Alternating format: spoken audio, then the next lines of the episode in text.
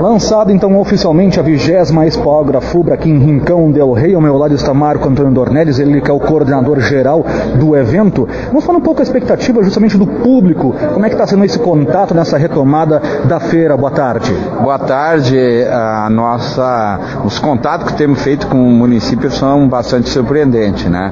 É, praticamente, principalmente os municípios mais próximos aqui, o Vale do Rio Pardo, a região também do Quari, a região aqui pro lado de Santa Maria, a região sul, todas as excursões que tradicionalmente vêm já nos fizeram contato, né, já afirmando que estão com as listas já prontas e isso mostra então a importância que a feira tem e, e agora mais ainda tendo um quarto dia no sábado ele pode surpreender porque vai vir muita gente da cidade, então a nossa expectativa é boa. A nossa maior expectativa é a retomada, é a realização da feira.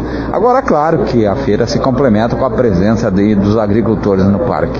Com isso, então, a expectativa do público inicial de 80 mil pessoas pode ser superada fácil? Pode, pode ser superada, principalmente pelo quarto dia e esse quarto dia é, possibilitando as cidades participarem. A gente está verificando as escolas que retornaram às atividades, as universidades, e mostrando que é preciso retomar todas as atividades. O que não nos dispensa ainda é de ter cuidados, né?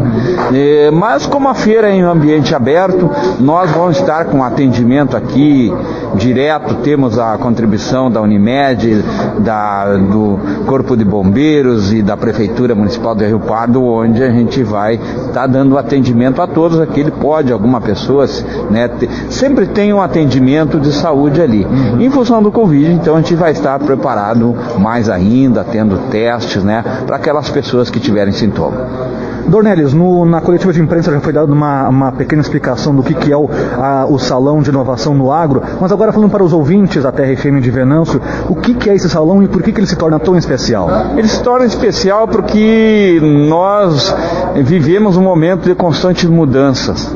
Né? E, e, a inovação vai se fazer muito necessário, né? E a questão da sustentabilidade. Então esse esse espaço reúne todas as ações que tem em termos de já desenvolvido aí as, as startups que já estão uh, na mão aí em uso de muitos agricultores, a questão do, da, da inovação aí desenvolvida pelas universidades, as universidades e os centros de pesquisa como a Embrapa sempre trabalharam isso e esse espaço vem trabalhar dinâmicas de trabalhos desenvolvidos, né, tanto pelo projeto Verde a Vida, tanto pelo prêmio Afumbanimec, nós vamos estar fazendo a premiação ali, mostrando, valorizando a todas as entidades, empresas e produtores também nós vamos ter ali que trabalham inovação nas suas propriedades. Dornelles, obrigado pelas informações e sucesso no evento. Muito obrigado aí pela cobertura de vocês aí em mais uma edição da Expo Agro.